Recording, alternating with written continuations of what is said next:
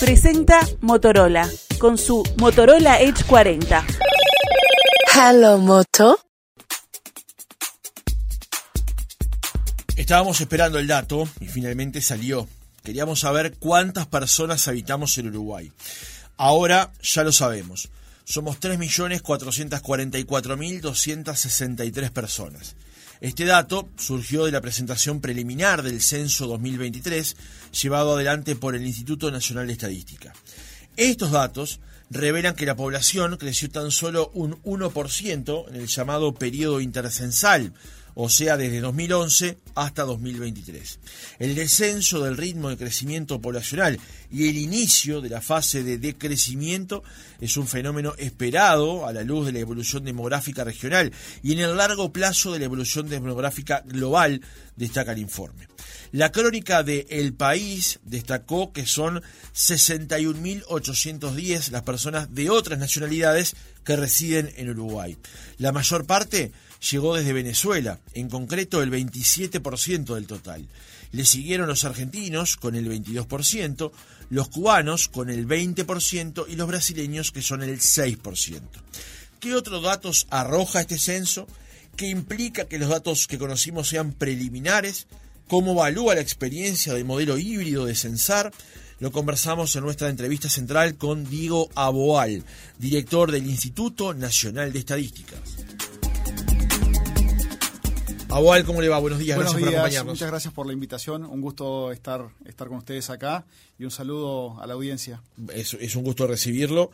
Después de lo que ha sido un largo proceso de trabajo que involucró este censo, vamos a, comenzar por ahí para luego ir hacia los datos. Claro. Eh, el censo comenzó este año, pero ¿cuánto tiempo antes llevó prepararlo? Bueno, el censo llevó dos años de preparación.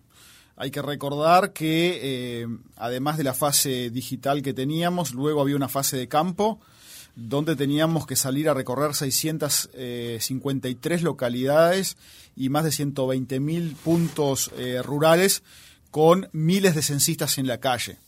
Eh, y el instituto, que es un instituto de menos de 300 personas, eh, tenía que pasar en eh, pocas semanas a ser un instituto, bueno, con 4.000, 5.000 eh, personas. La única forma de escalar eso de 300 a 4.000 o a 5.000 en dos, tres semanas es con mucha preparación previa. Entonces, eso requirió mucho trabajo eh, para lograr hacer esto que, en definitiva, terminó implicando eh, hacer más de 3 millones de visitas a los hogares. Porque, como ustedes saben, eh, no siempre en la primera visita uno encuentra Claro. eh, a los vecinos. Así que se hizo más de 3 millones de visitas. Eh, solo en las áreas rurales se hicieron más de 350 mil kilómetros, o sea, dimos nueve vueltas a la tierra en las áreas, eh, solo en las áreas rurales. Eh, y bueno, y abordamos además toda la diversidad de pueblos, este, eh, pequeñas localidades, ciudades medias, ciudades grandes, diversas zonas de las ciudades. Eh, hay zonas un poco más de mayor peligrosidad, donde además teníamos que tener un proceso coordinado con la policía.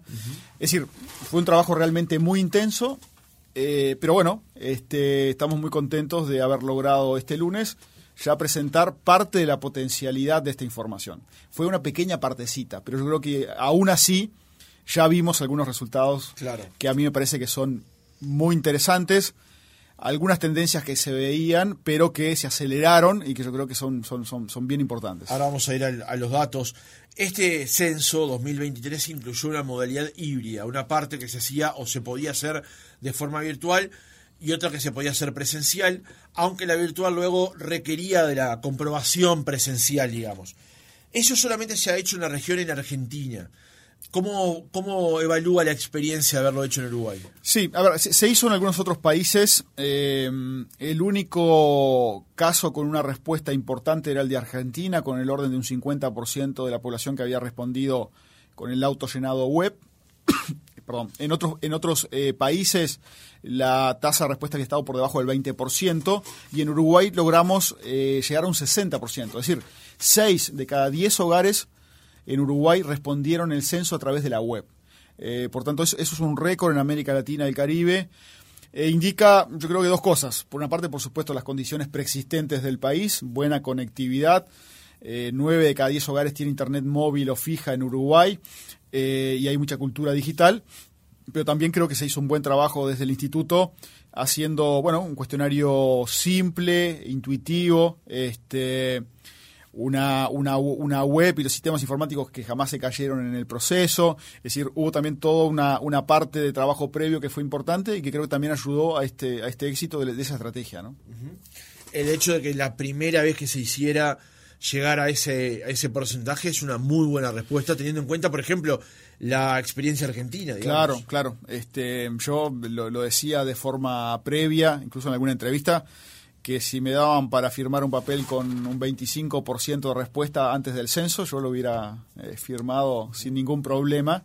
Esas eran un poco las expectativas, no sabíamos a cuánto podíamos este, llegar, pero el 60 batió todos los récords este, y bueno, quedamos muy muy contentos que eso que eso hubiera hubiera ocurrido. ¿no? Igual, eh, la versión presencial del censo requiere de algunos análisis y algunos cuidados especiales que hay que tener hay algunas zonas de Montevideo y de algunas zonas del país que son más complejas que otros. ¿Qué implicaba para el INE tomar el hecho de tener que igualmente censar, por supuesto, en esas zonas, acudir a esos lugares con los riesgos, por ejemplo, de seguridad que implicaban? Bueno, era, eh, por supuesto, un desafío muy importante, ¿no? Es decir, eh, nuestra misión era llegar a todos los hogares sin importar el contexto, ¿no? Eh, es más, este, eh, algunos lugares relativamente más inseguros son lugares de contexto socioeconómico este, más desfavorecido y es especialmente importante recoger la información allí. Porque en definitiva uno puede tener un diagnóstico, por ejemplo, de las situaciones de las viviendas en esas zonas, o la carencia en otro tipo de servicios y es muy importante que el Estado cuente con esa información. Eh, pero por supuesto allí este, había que tener en cuenta también la, seguridad de los censistas. Allí quiero agradecer de forma muy especial el trabajo coordinado que hicimos con el Ministerio del Interior, eh, quien por una parte se, encargaron del censo rural, este, pero también se encargaron de brindar la seguridad en zonas este, relativamente más complejas. Eh, esto, por supuesto, eh, nosotros también tuvimos que, adaptarnos eh, también al ritmo que la policía podía brindarnos ese servicio, porque hay que recordar que la policía seguía haciendo todo lo que hace todos los días. Entonces, allí nos llevó un poco más de tiempo, de hecho fue lo último que cerró en el censo. Porque bueno, este, la, limitante también de policías para que nos acompañaran en muchos operativos era un tema que teníamos que incorporar como parte de ese proceso. Afortunadamente no tuvimos que lamentar ningún episodio, eh, bueno, grave, ¿no? Este, sí existieron algunos robos de tablets, este, algunos episodios, por supuesto, de, violencia en el contexto de, esos barrios, ¿no? Es decir, este, eh, en general no con los censistas, pero sí cuando entrábamos había en contexto con la policía o, o, entre los propios vecinos, ¿no? Problemas de violencia entre los propios vecinos este, bueno, que en alguna ocasión tuvimos que, retirarnos en alguna, en alguna situación. Pero finalmente se pudo hacer ese trabajo, este, pero yo diría que probablemente ese fue el desafío más importante y, probablemente en segundo lugar eh, las zonas rurales por la dispersión de esos puntos. Eh, no era fácil recorrer todos los caminos, llegar a todos este, los hogares en las zonas rurales, ¿no? Y era también importante, este, bueno, llegar a todos los rincones, Cuando eh, usted asumió el, cargo como director técnico del INE, eh, sabía que por los periodos, por las fechas, tenía que hacer un censo en su gestión. Habitualmente se hacen cada 10 años los censos, más o menos. Y usted dijo el día de su asunción que los censos eran la tumba de los cracks, que eh, los censos podían implicar tener un muy buen resultado y que funcionaran correctamente, y si funcionaran mal era un desastre y se lo comía en el cargo. Hoy, habiendo realizado ya el trabajo de campo, presentado unos datos preliminares, todavía esperando por la presentación de los datos eh, más exhaustivos, digamos. ¿Cree que sorteó con éxito esta, esta circunstancia? Yo diría que lo que siento en este momento es alivio, digamos. Eh, incluso eh, nosotros hicimos un, video recogiendo algunas declaraciones de la gente que estuvo a cargo de, este operativo, el director de censo, la subdirectora y otros jefes de área y cuando le preguntaron a la subdirectora cuál era el, mayor desafío, ella lo, resumió con una palabra, sobrevivir, digamos, este, o sea, el proceso. Em, entonces es realmente muy demandante. Hay que recorrer, hay que recordar nuevamente el tamaño de la tarea que se nos encomienda: visitar todos los hogares de un país en un periodo acotado de tiempo. Esto no lo hace ninguna institución pública de forma habitual. Entonces, eh, no es un desafío fácil y con este, realidades que además, algunas realidades como las que comentábamos hace algunos minutos, que hablan de una mayor complejidad que hace 30 años hacer un censo. Entonces, eh, realmente yo creo que el lunes, cuando dimos los datos, eh, eso fue un mojón también en términos de decir, bueno, este, misión cumplida. Eh, más allá de que por supuesto nos queda mucho trabajo por hacer en términos... Fue un primer afloje. Exacto, fue un primer afloje. Ahora viene el trabajo de, de escritorio, de explotar esta información, eh, pero bueno, eso es, es, lo que sabemos hacer, eso es parte de lo que hacemos de forma habitual. Lo otro era un desafío de un operativo logístico y de gestión complejo que no es el trabajo que nosotros hacemos de forma Claro, habitual. Entonces allí eh, realmente los niveles de riesgos en el sentido de, eh, de éxito o no eran grandes. ¿Qué significa el hecho de que lo que se presentó el lunes sean unos datos preliminares? Bueno, eh, digamos, nosotros cuando recogemos información, eh, a veces está en el imaginario de que esos datos, este, digamos, eh, vienen y no hay que hacer nada y uno ya tiene el, el, conteo de la población. Pero uno tiene que hacer diversos chequeos de esa información. Voy a dar un, un solo ejemplo para que se entienda. Por ejemplo, este, los niños de padres eh, separados a veces son declarados en dos casas distintas. Eh, y allí uno tiene que hacer una depuración por duplicados. Para citar solo un ejemplo. Entonces, hay que hacer un proceso de, de trabajo este, de los datos eh, para llegar a cifras que sean ajustadas. Entonces, por eso es preliminar, porque estamos entregando datos a dos meses del, del cierre del proceso censal. Vamos a seguir trabajando en algunos elementos de depuración, de, chequeos de consistencia y pueden haber variaciones que no deberían ser mayores, pero pueden haber algunas variaciones con respecto a este número que, que brindamos este lunes. O sea, terminado el, el, la evaluación final, se puede advertir que puede haber un cambio en este número que se entregó el lunes. Puede haber un cambio, este, no, no, no, deberían ser cambios dramáticos, pero puede haber algún cambio, por lo que mencionaba, se hacen algunos chequeos adicionales y depuración de la información para tener un dato más certero. Entonces, si bien no esperamos cambios muy grandes, sí van a haber este, algunos, algunos pequeños cambios. Y, y, de hecho, por eso, eso explica el que no hayamos este, liberado datos a nivel de departamentos, por ejemplo, porque si bien a nivel del agregado los cambios no son mayores, eh, sí pueden haber unos cambios a nivel local, cuando, sobre todo en departamentos pequeños, donde, no sé, algunos cientos más de habitantes, 500 habitantes más, puede implicar que el departamento creció o no creció. Claro. Es decir, entonces, por eso quisimos ser cuidadosos. Una vez que esté los datos depurados y los datos finales, en el segundo trimestre del 2024 liberaremos también datos a nivel de departamentos, ya con una certeza de que esos datos son uh -huh. este, realmente los finales. ¿no? Hagamos ahora una pregunta, tal vez ampliando aún más la lente. Eh, ¿Qué es un censo? ¿Cómo describe un censo? Porque un censo nosotros, los ciudadanos comunes, que no estamos ni en el diseño ni en el análisis de los datos, pensamos que el censo es únicamente contar gente. Claro. Eh, el, censo es un, es, un, es un relevamiento que tiene o que busca tener una característica especial que es la eh, universalidad. O sea que tiene una cobertura amplísima. Si bien todos los censos tienen este, un pequeño margen de omisión, son operativos universales en el sentido de que, bueno, eh, se recorre efectivamente todos los rincones del país y se llega a un porcentaje altísimo de la población. Eh, luego se recogen una batería de información. Hay información que tiene que ver con las características de las personas, ¿no? qué nivel educativo tenemos, dónde trabajamos, las relaciones de parentesco que tenemos, elementos vinculados a la discapacidad, si somos inmigrantes o no, es decir, una serie de elementos que nos caracterizan como, como, como individuos, como personas. Pero luego se eh, tiene una batería de información sobre la vivienda, el lugar donde vivimos. Entonces allí sabemos si tenemos servicios higiénicos, si tenemos este, servicios de electricidad, si tenemos agua potable o no, eh, un montón de características que dicen dónde vivimos. Eh, y, bueno, y, toda esta información, digamos, brinda una caracterización además, con una característica eh, que es muy especial en los censos, que nos permiten tener una imagen muy nítida a nivel de una manzana. O sea, uno le da zoom a este lente y aguanta este, aguanta el zoom, digamos, no, no, no se pixela. No, se pixela. No se pixela. Entonces, y eso no lo tiene ningún otro tipo de relevamiento que se hace. Entonces es muy potente cuando uno quiere focalizar la política de forma precisa. Entonces acá esto va a servir no solo para la política este, pública a nivel nacional, sino a nivel departamental y a nivel este, municipal o local. Entonces, la potencia del censo es realmente muy grande, tiene muchos usos y a muchos niveles. Entonces, esa, esa es la gran relevancia y la gran importancia del censo. Eh, ¿Por qué hay que hacerlo cada 10 años? ¿Es una recomendación? ¿Cómo es, funciona eso? Es, es, una recomendación este, de Naciones Unidas. Eh, lo ideal es tener información con una cierta periodicidad, pero a su vez la complejidad del operativo y los costos que implican eh, hacen que lo recomendado es que ocurran cada 10 años aproximadamente.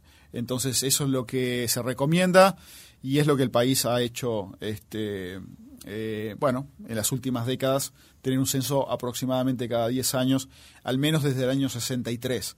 Hubo, hubo un periodo muy grande sin hacer censos entre el 1908 y el 63, pero luego el 63, aproximadamente cada 10 años, se ha hecho un censo de forma continua. ¿no? ¿este censo cuánto terminará costando? Bueno, eh, estamos este, ahora eh, finalizando con los últimos eh, pagos vinculados al censo, pero seguramente va a tener un costo en el orden de los 24 millones de dólares en ese entorno. Este, las cuentas finales van a estar ahora en, en, breve, pero va a estar en ese entorno el costo, el costo total del censo. Para analizar los datos, este, el total de los datos, digamos, no solamente el, el dato que conocimos el lunes, el personal del INE para tratar eso es la misma cantidad? ¿Tiene que reforzarse? No, hay que reforzarlo, hay que reforzarlo. Es decir, este, esto requiere algunos trabajos especiales, mm, para lo cual vamos a contratar este, gente, gente externa al INE. Por ejemplo, uno de los trabajos eh, inmediatos que, que viene ahora es generar proyecciones de población hacia adelante. Este, entonces allí vamos a contar con un experto que, que, va a hacer este trabajo de proyecciones. Después van a, van a haber algunos trabajos temáticos, por ejemplo, trabajos sobre la, inmigración, la caracterización de los inmigrantes. Entonces allí este, el instituto necesita tener este, recursos humanos adicionales y además muchas veces especialistas que sepan de ese tema. Entonces eso, esa es la fase que se viene ahora. El lunes, cuando conocimos los datos y estábamos en la interna del noticiero viendo cómo, cómo armamos el, arranque que fue este tema, la primera tentación que uno tiene que decir es que somos 3.444.263 uruguayos. Y no es así. Son no. 3.444.263 personas que viven en Uruguay. Correcto. ¿Es así? Correcto. Es decir, eh, eh, digamos, esto incluye los extranjeros que residen en Uruguay, ¿no? Entonces, eh, todas las personas que residen en el territorio nacional, sin importar su nacionalidad, son censados. Entonces, lo correcto es eh, como tú lo mencionaste, o sea, no necesariamente tienen que ser uruguayos. Eh, entonces, bueno, y allí tú mencionabas, este, en el caso de Uruguay, además se da un fenómeno que es interesante. Desde el censo de 1908, donde había un 17% de población que había nacido en el exterior, hubo una caída constante de la cantidad de personas que habían nacido en el exterior hasta llegar a un 2% en el 2011 y por primera vez, ya hace de, este más de siglo, tenemos un repunte de la población nacida en el exterior que pasó de 2% a 3%. O sea que es un, es, un hito histórico de que, bueno, este, hay un repunte en, en este último eh, periodo censal de los inmigrantes llegados al Uruguay, que como bien señalaba son en el orden de los 62.000 eh, cuyos principales orígenes son Venezuela, Argentina eh, y Cuba. ¿no? Usted tiene formación en economía, pero de haber visto estos datos, ¿cuál es la primera reflexión que, le viene con respecto a la cantidad de personas que habitan en Uruguay, las franjas etarias, la composición masculino-femenino de esa población? ¿Qué datos le llamaron la atención? Bueno, yo creo que el primer dato, este, y que es lo que hay que resaltar este censo, es que tenemos una población básicamente estancada cuando comparamos 2023 eh, versus 2011. O sea, un 1% es mínimo, es mínimo. Por tanto, eh, la gran conclusión es que tenemos una población estancada.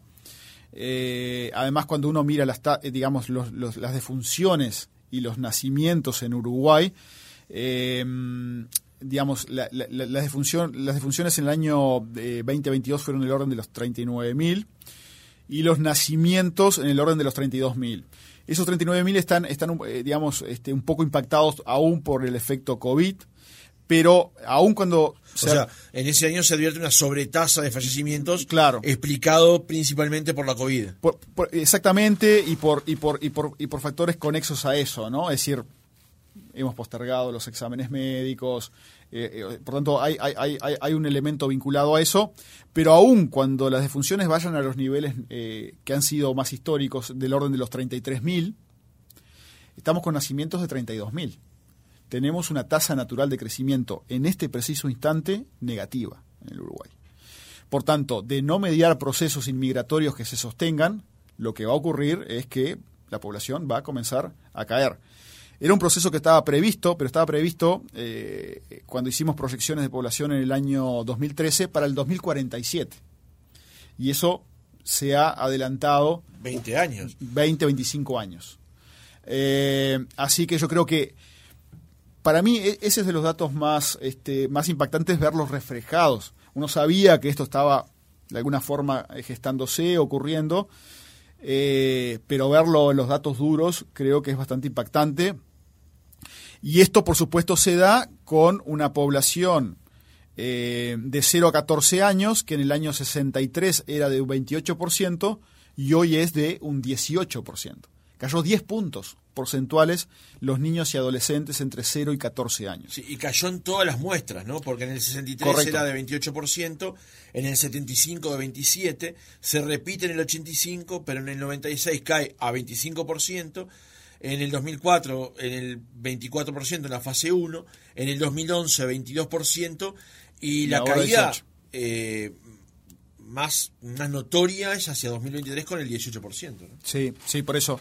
Eh, y esto, por supuesto, con la contracara del crecimiento de las personas de 65 y más años. Incluso divulgábamos un par de datos que son anecdóticos, si se quiere, pero la población de más de 100 años teníamos 440 personas que tenían más de 100 años en el 2004 y hoy tenemos más de 820. O sea, básicamente se duplicó la cantidad de personas de más de 100 años eh, y si miramos las personas de más de 90 años en Uruguay, en este momento tenemos más de 26.000. Hay más de 26.000 personas de 90 años en Uruguay. O, más. Correcto.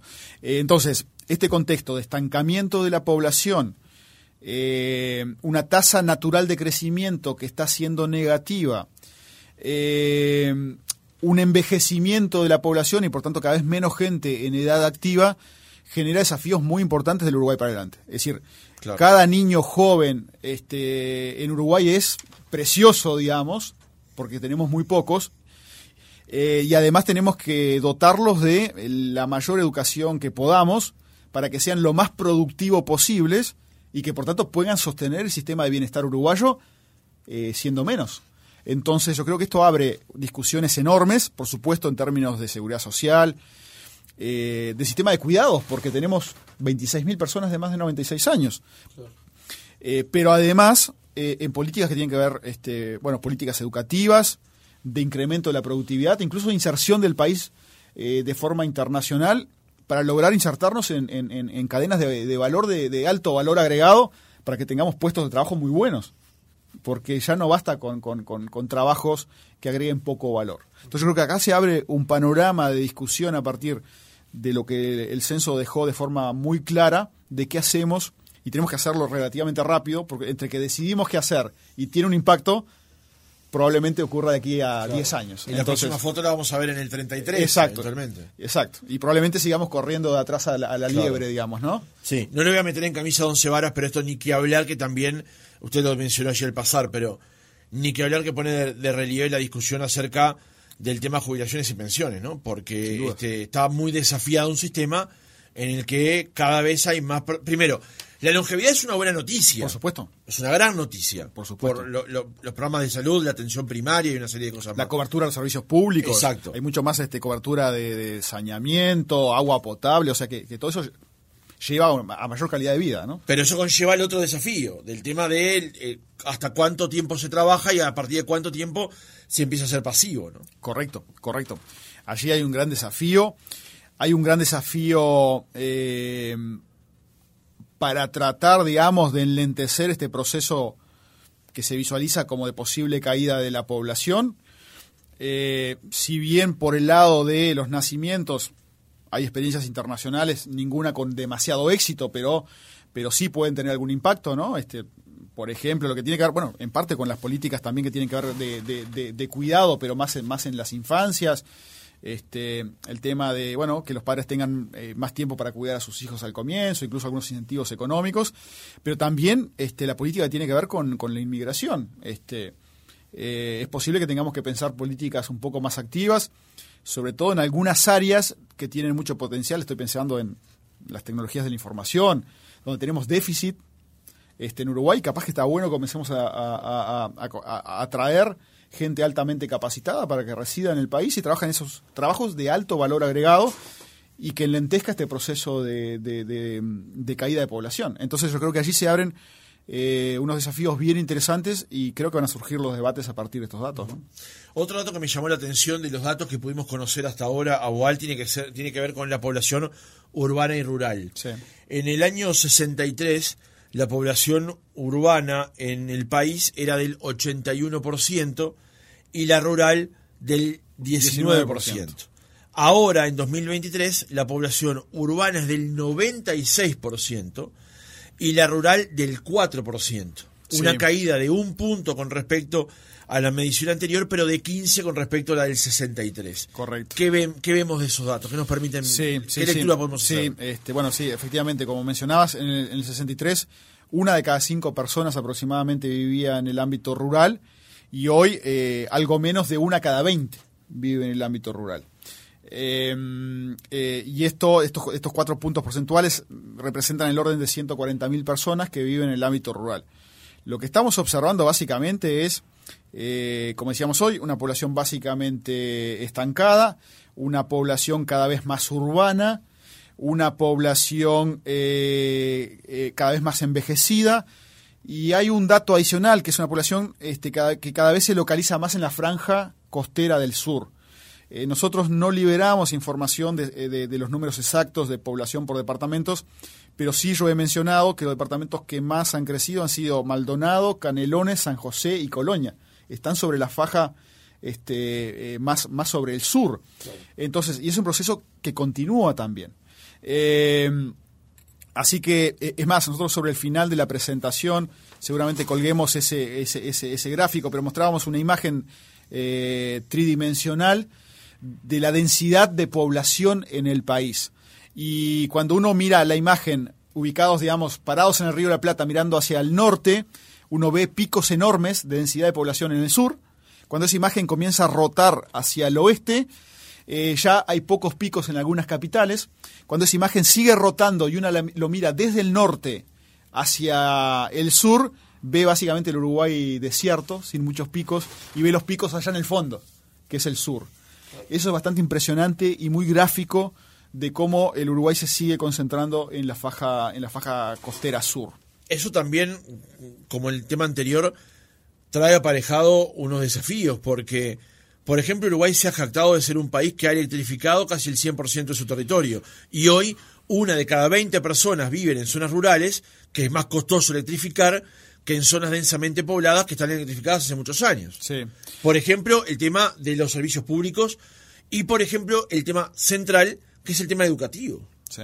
Sí, sí este, bueno, a propósito, nosotros eh, mencionamos la cifra de cobertura este, de servicio eléctrico en Uruguay. Eh, el 99% este, de, de, las viviendas declaran tener acceso a servicio de electricidad. O sea, es una cobertura básicamente universal en Uruguay. Eh, y aprovecho a decir, cuando uno mira el, más largo plazo, desde el 85 para acá, eso no era así. Cuando uno mira del 85 para acá, lo que ocurría en el 85 es que Montevideo tenía una cobertura casi universal y había departamentos como Rivera y Cerro Largo que tenía algo por encima del 60%, y en general el interior era, estaba muy despegado de Montevideo. Cuando uno comienza a ver la evolución de los departamentos en los diversos censos, tienden todos el interior a converger a Montevideo y a universalizarse el servicio de electricidad, así como también el de agua potable por cañería. Eso es bien interesante porque mostramos una, una gráfica con, con, con unas este, bolitas que se iban moviendo y cómo eh, los departamentos del interior estaban muy rezagados y fueron haciendo una convergencia hacia, hacia Montevideo. Pero, pero sí, genera desafíos este, enormes en las zonas rurales. Hay desafíos en términos de infraestructura, este, como bien mencionabas, de diversos servicios públicos. Probablemente tengamos que comenzar a pensar en qué escuelas hay que cerrar, en qué- ¿no? Este, más que escuelas hay que abrir, es decir, o abrir en otros lugares más en el sur. Entonces, eso genera unos desafíos bien interesantes para la política pública, porque si bien el país, como estamos viendo en los datos agregados, básicamente no ha crecido, eh, sí hay migración interna que implica que algunos lugares se desarrollan mucho. Típicamente el caso más paradigmático, Maldonado. Eh, entonces, algunos lugares sí requieren más infraestructura, eh, requieren que o se haga más tendido de cañería, este, UTE, de, digamos, tendidos de, cable, etcétera, y otros que este, algunos eh, pueblos con poblaciones intermedias que comienzan a perder población. Un par de preguntas más en el cierre de la entrevista, Abual. Eh, este dato que teníamos eh, presentado el lunes, 3.444.263 personas viviendo en Uruguay, se compone de 52% mujeres y 48% de hombres. Sí. Con respecto a datos anteriores, ¿cómo ha sido la evolución de Idéntico, idéntico. Esa, esa distribución entre hombres y mujeres eh, se ha mantenido eh, constante a lo largo de los censos, este, los últimos censos. Así que ese 52% de mujeres y 48% de hombres es un dato muy duro y estable en, Uruguay. Una última pregunta. Eh, lo invito a ver si podemos romper ese, ese secreto que hasta ahora maneja con respecto al tema de los departamentos. Montevideo sigue siendo el departamento más poblado del país, eso no, no hay ningún Sí, tipo claro, de dudas. claro. La pregunta que le quiero hacer es cuánto representa hoy en el total. ¿Ese dato lo sabemos? ¿Lo podemos saber? Eh, sí- sí lo tenemos, pero si digo el porcentaje, lo multiplicamos por 3.444.000 eh, y tenemos la población de Montevideo. Pero, eh, a ver, yo, yo, digamos... Pero eh, con respecto, por ejemplo, al censo anterior, Bueno, ¿aumentó, decreció? Bueno, eh, eh, Montevideo, digamos, no ya no ha sido en los censos anteriores uno de los departamentos más dinámicos en términos de eh, crecimiento. De hecho, ya ha tenido en algún periodo de crecimiento de población. Así que yo, digamos, eh, no, no va a cambiar mucho con respecto a lo que ha ocurrido en otros censos. O sea, eh, seguramente no va a ser un departamento que esté eh, muy arriba en, en la tabla, eh, y además hay que recordar que muchos de los que están más abajo en la tabla tienen crecimientos negativos. A ver, le voy a hacer otra finta, a ver si le puedo tirar la moña larga. Eh, del resto de los departamentos, ¿el orden de cantidad de población sigue siendo el mismo o hubo alguna alteración? A ver, yo, yo- yo diría lo siguiente. Eh, acabamos de decir que eh, los cuatro departamentos que más crecieron, que además fueron los mismos que más crecieron en el 2011, eh, los que estamos viendo, los cinco departamentos que están más abajo en la tabla, y que por tanto son departamentos que tienen crecimiento negativo, cuatro de ellos este, estaban entre los cinco que eh, también habían decrecido en el censo 2011. O sea que hay una, una consistencia bastante importante en términos de las dinámicas que ya venían ocurriendo en el censo anterior. O sea que hay algunos movimientos, pero, pero eh, sobre todo en, la mitad de la tabla, pero en los extremos eh, las cosas son muy parecidas a lo que venía ocurriendo. Aquellos departamentos que eran más dinámicos antes siguen siendo más dinámicos ahora, y aquellos que eran los departamentos que estaban este, eh, decreciendo, la mayoría siguen en la misma situación y abajo de la tabla. Los datos concretos, el total de la masa de datos, la vamos a conocer, nos decía antes del reportaje, hacia el segundo Es trimestre. del año el segundo trimestre del año que viene, ahí vamos a dar eh, resultados definitivos y a partir de ahí vamos a comenzar a hacer este, disponible de, de forma secuencial diversos informes este, que nos van a dar bueno un panorama de, de- de varios fenómenos. Por ejemplo, el elemento de proyección poblacional, eh, el elemento, van a haber informes sobre migración, van a haber diversos informes que a partir de eso nos van a, nos van a dar una, o sea, van a poner un zoom sobre algunos temas específicos. Este, y bueno, nosotros haremos parte de esos trabajos y luego la academia, el sector público utilizará eventualmente los microdatos para eh, generar otros informes que puedan ser de, interés para la sociedad civil, para el sector público y para, para la academia. Diego Aboal, director del Instituto Nacional de Estadísticas, gracias por haber estado otra mañana con nosotros. Muchas gracias, ha sido un gusto y un, un saludo a la audiencia.